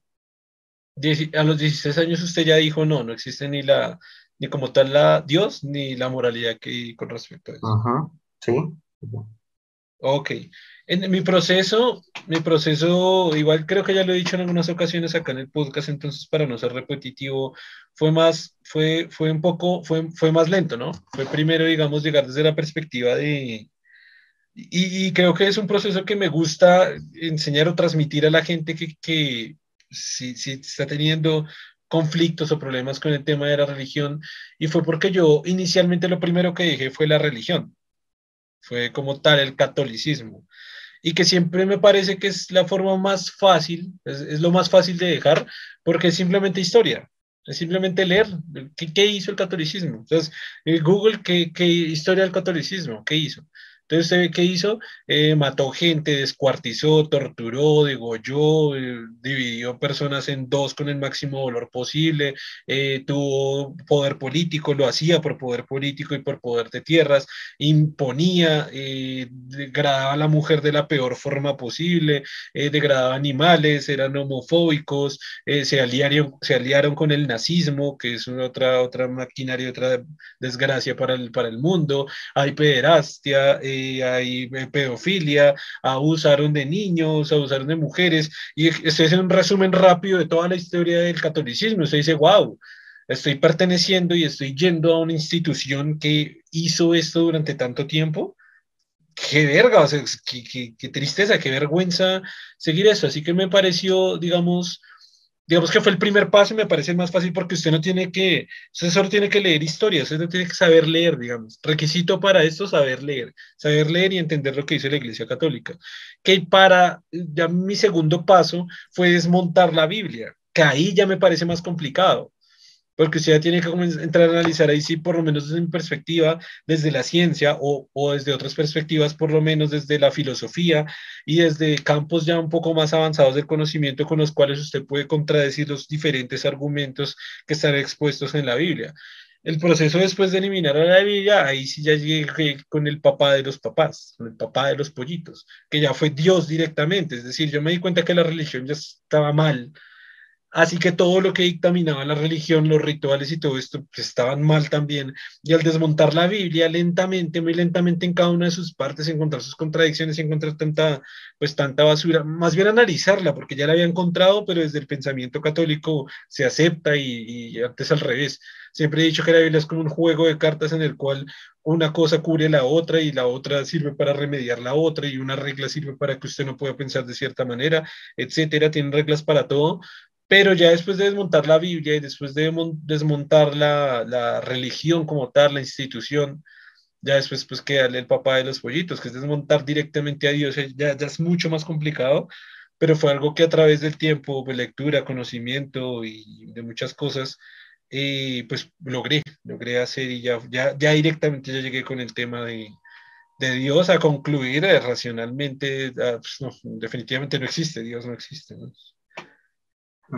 Que fue pasar lo que usted decía de del catolicismo al deísmo y así. Eh, sí, sí, claro, ya un poco en la historia mía que tiene mucho que ver con el proyecto Gente Inteligente, que se relacionó directamente fue cuando descubrí el deísmo y, y ese, ese eliminar a Dios, eliminar al papá de los pollitos fue lo que me llevó al deísmo que ya cuando encontré la posición del deísmo dije, wow, eso me parece impecable, brutal, o sea, súper, súper buena y súper acorde con lo que yo pienso, porque desde el deísmo, por lo menos de la posición que yo estaba, desde la postura que yo estaba del deísmo, ya, ya elimina, ya, ya ahí no existe, es, es precisamente lo que necesitaba, o sea, ya, ya ahí no existe la Biblia, ya ahí no existe la religión ni la institución y ya tampoco existe el Dios judío cristiano, este, el Dios cristiano, ese, ese Dios, Dios, ¿cómo se llama Dios? no existe, ya, no estaba ahí. Sí existía otro tipo de espiritualidad y sí existía otro tipo de ente creador u otro tipo de Dios, pero no a través de ninguna Biblia, ninguna institución ni de ningún nada, sino ya de, lectura, de razonamientos, de lógica, se construye la, idea de este ente creador.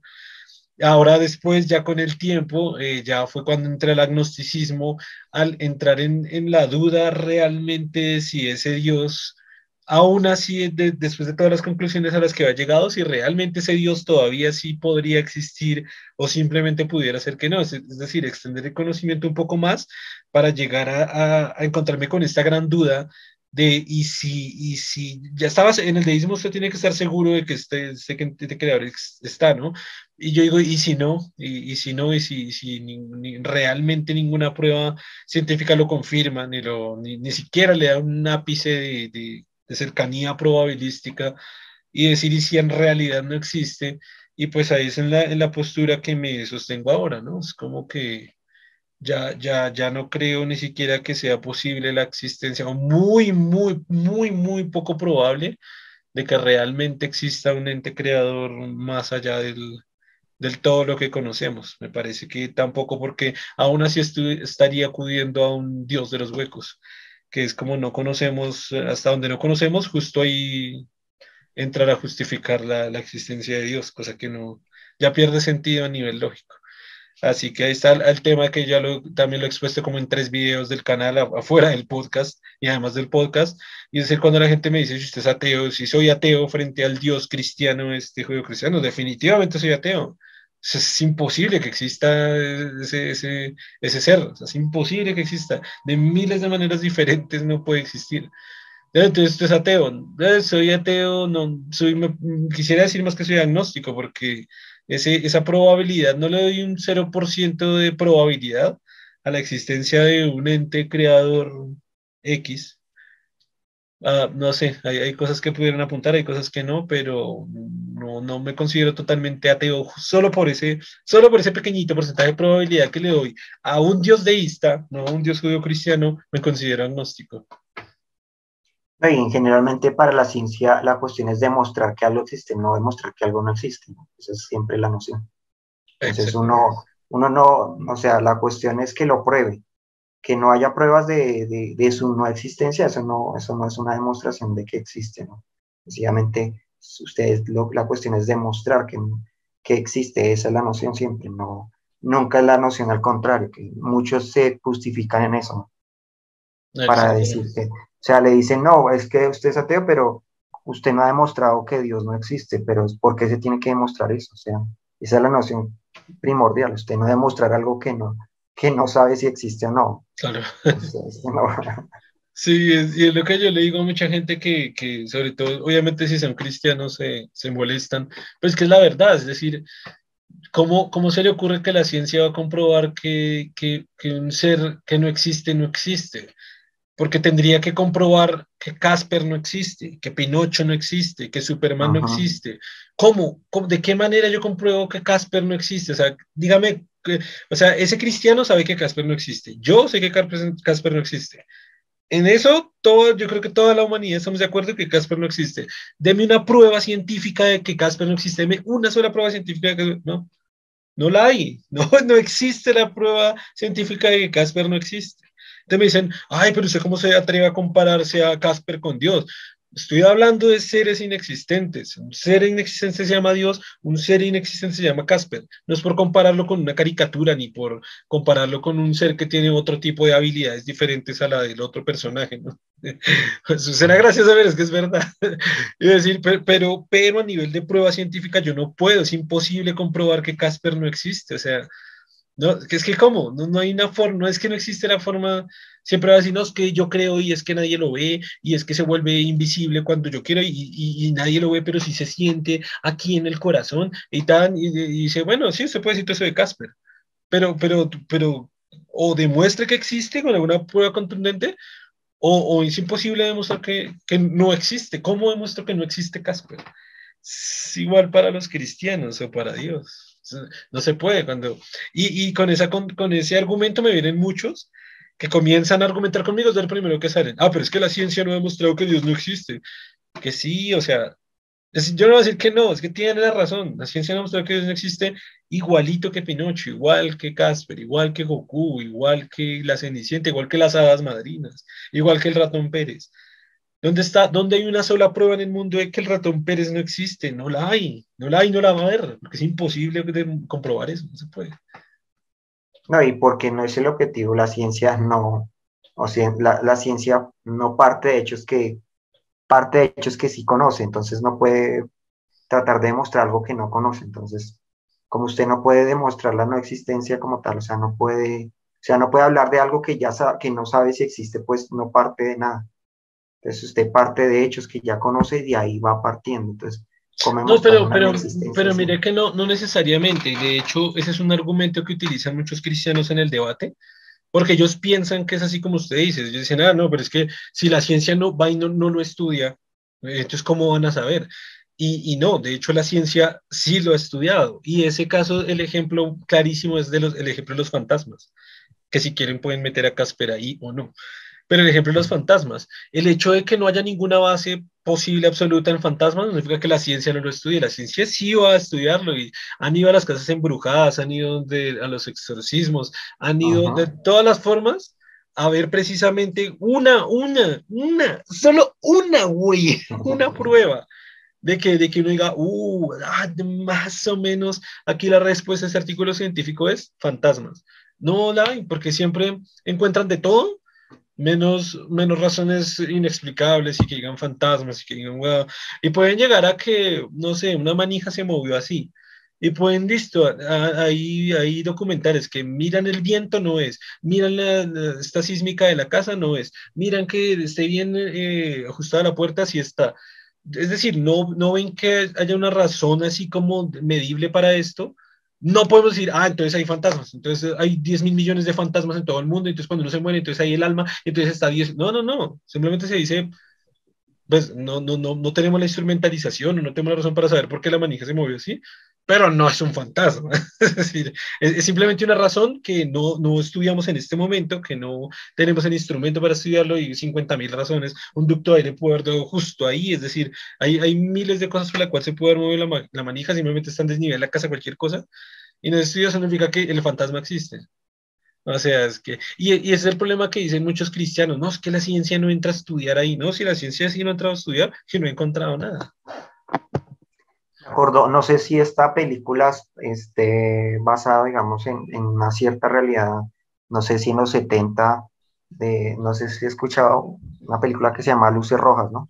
Que es sobre el estudio, supuestamente la película sobre, obviamente es, ficción, ¿no? Y es, es, una historia de Hollywood, pero digamos que no sé si, si realmente esto ocurrió, que en los 70 se intentó se inventarse se, empezó a investigar el fenómeno paranormal y de si, si, realmente una persona podía con la mente mover objetos y toda esa cuestión. Y no sé si en los 70 se intentó investigar qué tan real era, era esto, ¿no?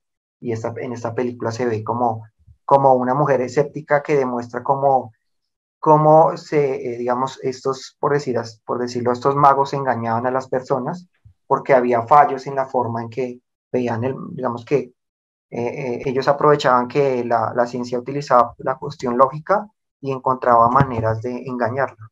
Estos, había fallos metodológicos que los magos habían encontrado cómo, cómo burlarlos. Y, y, esta era la mujer escéptica que se especializó en eso, en encontrar estos fallos y demostrar cómo muchas veces cuando hacían las pruebas, estos magos engañaban a, pues, a científicos que no investigaban porque encontraban la manera de, de, de que el método utilizado por el, científico fallara y, los hiciera creer que realmente sí tenían esos poderes cuando no era cierto. Entonces es una noción de estas cuestiones también, que inclusive con los fantasmas supongo que ocurrió. Como que ellos se daban cuenta, haciendo investigaciones serias, se dan cuenta que no, que muchas veces en estas nociones realmente había más bien como fallas en, en, el, en la forma en que habían evaluado la cuestión y que les hacía creer que era fantástico y realmente no, que había una explicación lógica para eso. Sí, exactamente. O sea, la mente se deja llevar muy fácil por... Se deja engañar muy fácilmente, o sea, la mente se engaña muy, muy fácilmente, nuestras mentes, ¿no? Porque una vez propuse, propuse esta, este, como esta que, los magos utilizan estas fallas pues para, para pues, generar estas ilusiones y las entienden muy bien, entienden muy bien la forma como de, de generar eh, un, como un hackeo mental porque saben exactamente cuáles son sus debilidades. Que, son ilusionistas, ¿no? Más que todo como ilusionistas.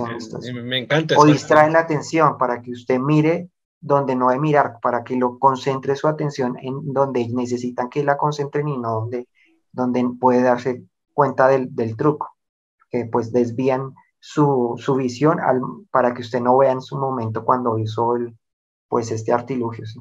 Y, ese es uno de los fallos, precisamente mentales, porque uno de los trucos es que su, su, ojo se dirige hacia donde hay movimiento. Al cerebro ama el movimiento, el cerebro le encanta, se decanta por el movimiento. Entonces la cuestión es que voy a hacer una estupidez acá, de que si yo digo voy a desaparecer esto y comienzo a mover acá y mover acá, su ojo se va a concentrar en la mano que se mueve. Y voy a hacer una estupidez de nuevo, no es algo que sepa, sino que en el momento en que, claro, si estoy moviendo acá, moviendo acá y digo, ah, lo llevé, lo llevé para acá, lo llevé para acá, y resulta que la mierda está, o sea, mientras hago el movimiento, lo, lo tiré y digo, miren, lo desaparecí. Y el, el puto objeto no está. Y vea, se me quedó pegado. Esto es magia.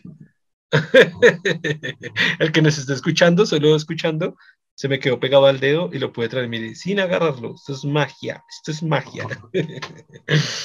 Cambiando de tema, ya que usted dijo que spoileó a todo el mundo que estamos grabando esto en justo arrancando el año, eh, propósitos. Primero, ¿qué opina de los propósitos de año? Segundo, bueno, no, primero esa pregunta para después preguntarle si tiene propósitos, porque si cree que es una estupidez, pues para qué le pregunto. no, sí tengo como varios eh, ideas de cosas que tengo que ir desarrollando y eso sí. Si tiene propósitos, interesante.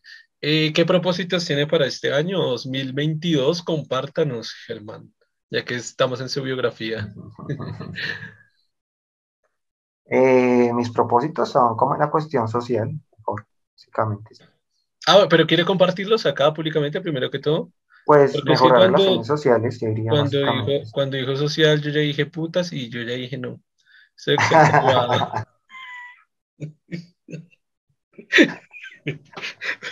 yo ya dije no sé ser privado ya.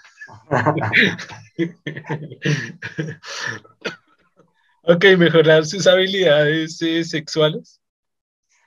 Digo, sociales. Estoy haciendo chistes maricas.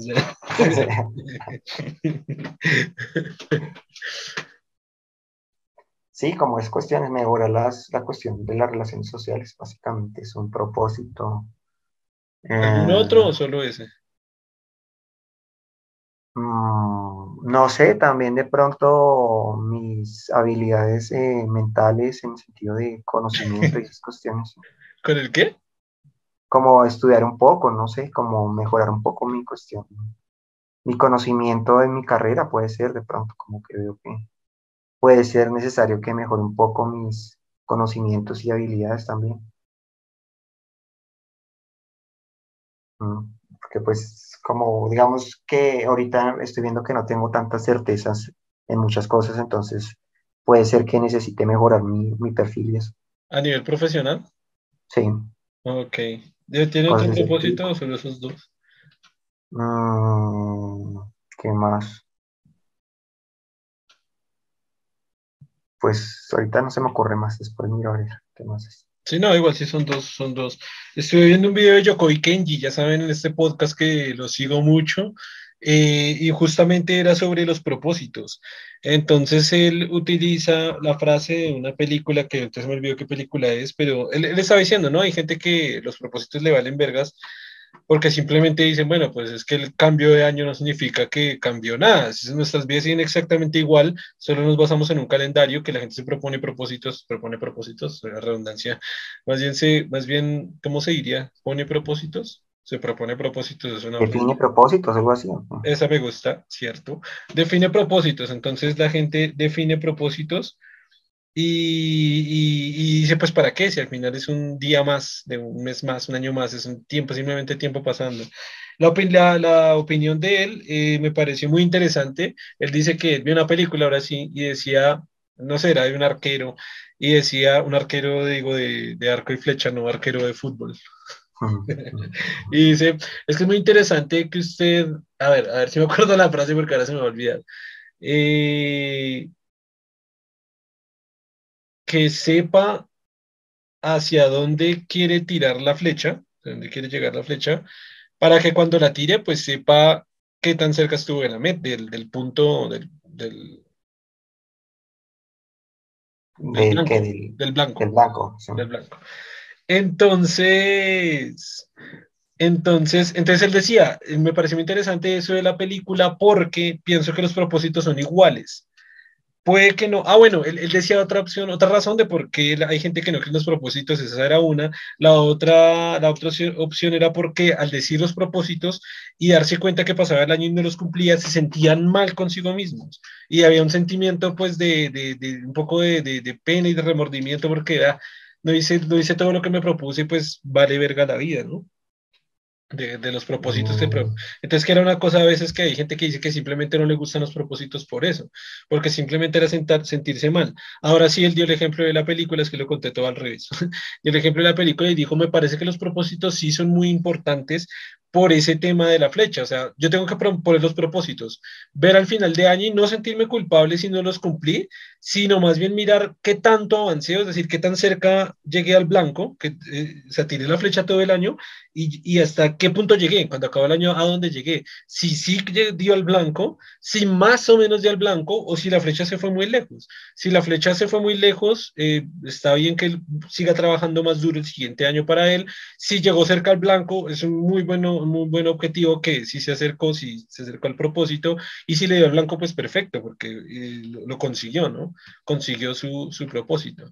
Entonces dijo que era, pues él, él opina, ¿no? Su, su, opinión es que, es que es muy interesante, muy, muy importante ponerse esos propósitos precisamente porque lo puede medirse al final de qué, de qué logró o en qué tiene que trabajar más. O por ejemplo, que si lleva dos años con un propósito que sigue sin cumplir, pues por lo menos se da cuenta que hay como una, una voluntad, como una, por lo menos hay algo de querer, algo con lo que usted está inconforme en su vida y que hay algo que le gustaría cambiar. El simple hecho de saber que hay algo que le gustaría cambiar ya es interesante para ese propósito de vida. Me pareció muy interesante esa opinión y quería transmitirla acá a usted y a, todas las, a toda la gente. Aunque el, punto con eso es que usted tendría que como anotarlos, ¿no? Para, porque mucha gente puede ser, se hace propósitos, pero al final del año nunca los evalúan. Se propone nuevos, pero no supo cómo le fue con los anteriores o pues, pues, sí. y no, porque por ejemplo, si usted mira las estadísticas, y este dato sí creo que lo conoce, uno de los propósitos más frecuentes, o dos, ya me acordé dos, que se pone toda la gente del mundo en, en Año Nuevo, es uno, bajar de peso, mm. y dos, aprender inglés a ver, obviamente si usted en Estados Unidos este, este, se va un poquito, pero si la mayoría de la gente propone aprender inglés. Aprender un segundo idioma, sí, algo así. Pues no estoy seguro porque alguna vez también leí otra estadística, se me estrella la estadística con la estadística, y es que la gente de Estados, la gente que menos se le interesa aprender un segundo idioma es la gente de Estados Unidos, o la, la gente angloparlante.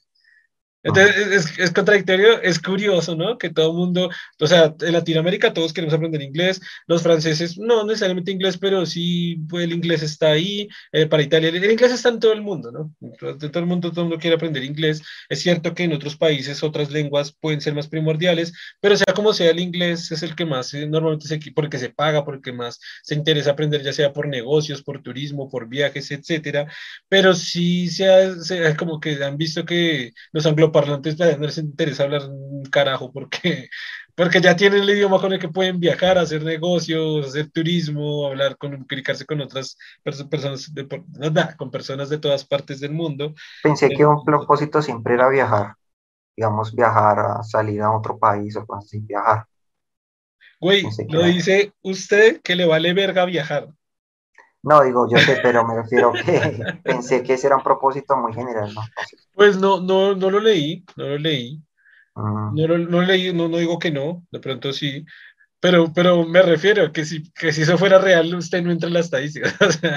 y, y, si usted no entra en la estadística, quizás no sea tan, tan, tan popular ese, Digo, digo, no, no, estoy diciendo, no, estoy diciendo que no exista ese propósito, puede que sí. Pues igual, como yo no ajusto en muchas estadísticas también, pero bueno. Ay, el diferente, ¿no? El raro, ¿qué haremos? Ahora el podcast se va a llamar Biografía del Único, uy. del diferente que sale de todas las estadísticas. Eh, bueno, entonces el caso es que sí, ah, bueno, está hablando eso de las, de las, de los propósitos, contarle un poco de los míos, esto ya lo he comentado en otros podcasts, pero lo voy a decir acá ya que estamos iniciando año, claro que la gente lo va a ver esto en febrero, pero bueno, Em, leer más, incrementar mi índice de lectura, leer más libros de ciencia, que lo he hecho ya, pero quiero incrementar, leer, leer libros de filosofía, que esto sí no lo he hecho mucho, eh, quiero incrementar mi nivel de lectura de filosofía, ya empecé a hacerlo, quiero acabar de aprender, ah, mira, aquí entro un poquito en la estadística, quiero aprender a, aprender, o bueno, más bien, eh, incrementar mi estudio de alemán, porque, mm, porque pues como que lleva una buena rutina y la, la, la dejé, la dejé hace, no sé, como tres meses que no estudio alemán, entonces ya quiero volver a retomar alemán, pero un poco más frecuente también que el año pasado o que los años pasados. Eh, bueno, no, por ahora eso, por eso aprender alemán y, y, bueno, dedicarle mucho tiempo al proyecto, como ya saben. Ah, bueno, anuncio importante para el proyecto, ya va doble video diario en Facebook y video diario en YouTube para que pasen a verlos. Eh, así que mi propósito, por lo menos para parte de este año, es dedicarme muchísimo al proyecto. Eh, esto también tiene que ver como con un anuncio del proyecto y es que si en algún tiempo, ya, ya, ya como que me puse un tiempo límite en el cual yo no veo ningún resultado, ya sea, ya sea para, para que Jorge nos vea, ¿no? Para que ya, ya sea de monetización o de, o de números, de que yo vea que esté creciendo, pues ya tengo que dejar el proyecto, dejarlo como un hobby y dejarlo aparte y dedicarme ya pues a, a generar ingresos porque ya no, queda insostenible la forma en la que vivo. El caso es que, bueno, eso, esos son mis, mis propósitos para este año, por ahora. ahora. En el camino irán saliendo más cosas. Quiero viajar un poquito más también. Así que entro en la estadística que usted dijo que también era famosa. y ya, y no sé, yo creo que podemos cerrar este capítulo por ahora. No sé si Pues de pronto la que usted mencionó que, que de pronto también era lo de como mm, mejorar mis, eh, que le, ¿cómo sería? Como mi, leer más, como mejorar toda esta cuestión, ¿no? Como mi cultura general, por decirlo así, como leer más, como ver más documentales de, de tipo informativo, como... ¿Sabe cómo se llama? Más. Incrementar mi capital intelectual. Mm, sí. Pues, me, gusta, me gusta mucho esa, esa definición de mm. capital intelectual, porque es acumular cosas a nivel intelectual. No, no necesariamente tiene que decir que se venga de libros, de documental, de videos, de tal, y no necesariamente tenga que decir ser más inteligente o procesar más información, sino capital intelectual, es como, como cuando uno tiene capital de dinero, ¿no? Es como tener dinero, tener dinero, tener propiedades. Aquí sería como sí, tener propia eh, capital intelectual, información independientemente de dónde venga. Sí, no, yo igual, o sea, digamos que no me siento mal, así como decía yo, Koi Kenji, de, de, ver lo que hizo en el año pasado, siento que el año pasado aprendí muchas cosas, terminé mi, si fue el año pasado, ya, ahora me corrí, terminé mi diplomado en neurobiología y terminé mi diplomado en astrofísica y me siento como satisfecho por ello. Eh, incrementé un poquito mi nivel de lectura, un poquito nomás. Eh, el alemán pues los estaba estudiando y lo dejé, lo dejé, como que inconscientemente lo dejé. Eh, pero sí, sí, el, incrementar el material incrementar, se como estúpido, incrementar el capital intelectual también es otra cosa que siempre me gusta hacer. Eh, solo que lo voy a hacer más desde mi perspectiva, más desde libros, ¿no? Más de libros. Como que ya, o sea, sí, voy a seguir viendo documentales, voy a seguir escuchando podcasts interesantes como este, síganlo, escúchenlo. Eh, quiero seguir eh, consumiendo información intelectual interesante. Eh, pero sí que necesito leer más. Ah, bueno, por ejemplo, eso, ¿no? En, el libro, en el, en el, reto que teníamos, bueno, reto entre comillas, del libro usted me ganó, Germán, tengo que darle ganador. Y eso que en teoría ese libro es más complicado, ¿no? Se terminó el libro y yo voy, yo voy, bueno, me faltan algunos capítulos, como unos tres, yo creo. Pero, ah, bueno, eso quería decir que, por ejemplo, llevamos seis días del año, pero ya en los seis días ya he estudiado alemán, ya él me leí dos capítulos, ya he lo que, lo que yo siempre le digo, siempre se le digo a Germán fuera del podcast, yo siempre digo que si no va a hacer algo, tiene que ser ya. Porque uno siempre dice, ah, el lunes empieza, ah, la otra semana, ah, el otro mes, ah, mañana, ah, por la tarde, ah. No, si usted quiere hacer algo, ya, arranque ya, no, no se ponga autoexcusas o excusas que pueden ser válidas, entre comillas, porque el cerebro intenta justificarse a sí mismo sus excusas, sino que usted va a hacer algo, empiece ya. Así que yo ya empecé por lo menos con alemán y con el libro. Vamos a ver si para febrero que yo esté escuchando esto mismo. es interesante ese ejercicio, que cuando antes de publicarlo lo escucho todo para saber bien de qué habla y hacer una descripción completa. Vamos a ver si en febrero que me esté escuchando acá mismo, estoy dos meses después cumpliendo con esos propósitos. Y se los voy a decir a usted, porque lo que usted dice también se lo comentó. A ver si por lo menos ya terminó el libro, ya. ya. Igual son dos, ¿no? Pero pues por lo menos uno de los dos. Sí, creo que el otro no lo voy a leer, voy a, voy a considerarlo porque son datos que me parece que no, no dejan, o sea, son datos que se pueden olvidar como muy fáciles. Porque, por ejemplo, como vimos, ¿no? El dato del volcán, de cómo funciona el volcán y erupciona y la lava, así yo no sé qué, y la piedra tal, pues es un dato como muy específico de una rama muy específica de la ciencia, sí es de ciencia, pero es como un dato muy específico, como muy apartado de todo y lo leo, me parece interesante, pero no sé si en un año me voy a acordar de ese dato. Entonces, bueno, por ahora, por ahora, pues los miles de millones lo voy a terminar y voy a ver si arranco con otro de Carl Sagan o con otro, bueno, no sé, no sé si con uno de Carl Sagan, no sé si con uno de filosofía, no sé si con otro de ciencia, bueno, vamos a ver, en el podcast 32, ese es el 33, ¿no? 33, ¿ese es el 33? Sí, no, 34. Ok, en el podcast 33, eh, Sergio nos, nos recomendó un par de libros que sería interesante leerlos también. Quiero ah, leer Nietzsche, que ya le había dicho, pero bueno, en fin. O leer Spinoza, sí también tiene muy buenos planteamientos sobre el racionalismo. Sí, y, seguir haciéndonos esta transferencia de conocimiento que me ha parecido muy importante. Próximo capítulo, usted nos va a transferir el último capítulo del libro. Próximo capítulo, les voy a, no sé en el próximo o en el otro, les voy a pasar yo lo que he leído, los dos capítulos que he leído, que están bastante interesantes. Y listo, yo creo que podemos cerrar este capítulo por ahí, o, o no sé si tienen algo más que decir. No, no, listo. Listo, entonces recuerden que nos pueden seguir en todas las partes del proyecto Gente Inteligente, pueden seguirnos e interactuar con cada una de las partes. Em,